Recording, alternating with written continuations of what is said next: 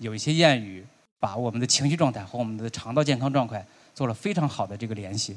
比如说，这个叫愁肠百结，一个人很发愁、很烦恼的时候，他的肠道是什么样子？好多弯弯，好多结，打不开，很难受。压力确实会让你改变你的食物食物选择，然后食物选择呢，会让你降低你的焦虑和抑郁情绪，但是同时呢，也会让你吃的更多，长得更胖。当想到压力，或者是想到这个惆怅，或者是这种不开心的感觉的时候，我脑海脑海里经常会出现一个人，这个人呢就是林黛玉。林黛玉在我们的印象中，她总是每天都是愁眉苦脸、哭哭啼啼的，或者是总是不开心。同样呢，她也是总是她的身体也是总总脆弱、总虚弱，总是有各种各样的病。然后在她十七岁的时候，就因为泪尽而亡。所以说，想到这个林黛玉的一生的时候，我是觉着她可能她的肠道真的是不健康的。实际上，在我们这个上千年的历史过程中，有一些谚语把我们的情绪状态和我们的肠道健康状态做了非常好的这个联系。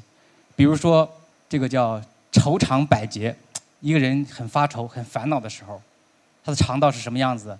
好多弯弯，好多结，打不开，很难受。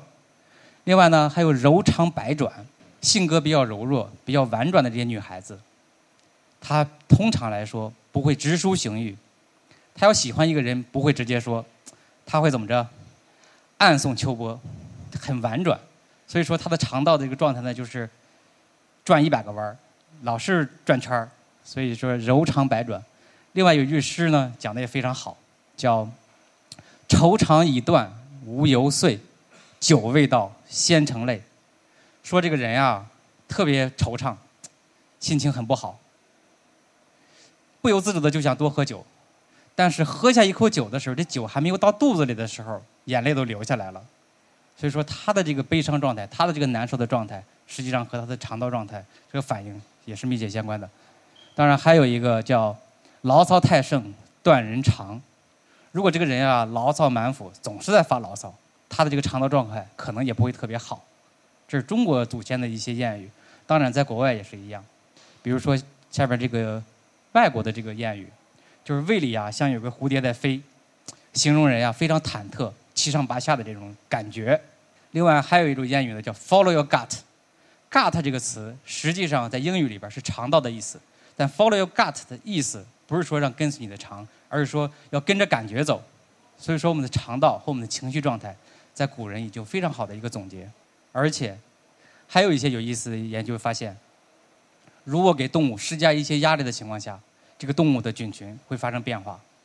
比如说，如果把一只老鼠不让它睡觉，不让它吃饭，不让它喝水，过几天之后，这个老鼠的肠道就有问题了，并且肠道中的一些有益菌就减少了，有害菌增多了。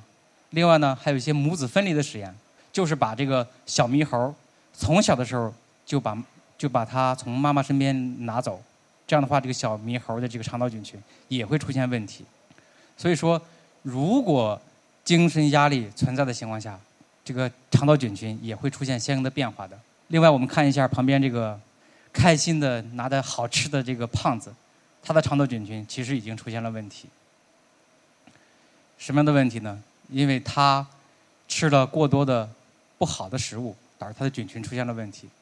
有研究发现，人在有压力的时候更倾向于吃一些高糖高脂的食物。确实，吃完这些食物之后，人体大脑中会分泌一种激素，这种激素就是抗焦虑肽 NPY。这种激素一产生呢，哎，人的这个焦虑、压抑情绪就没有了，或者消除了。但是同时，随着这个肽的出现，这个肽的增加。人的食欲或人的代谢也会出现问题。这个肽增加之后，人会倾向于吃更多的食物，越吃越多，然后人就会越越来越胖。所以说，压力确实会让你改变你的食物食物选择，然后食物选择呢会让你降低你焦虑和抑郁情绪，但是同时呢也会让你吃的更多，长得更胖。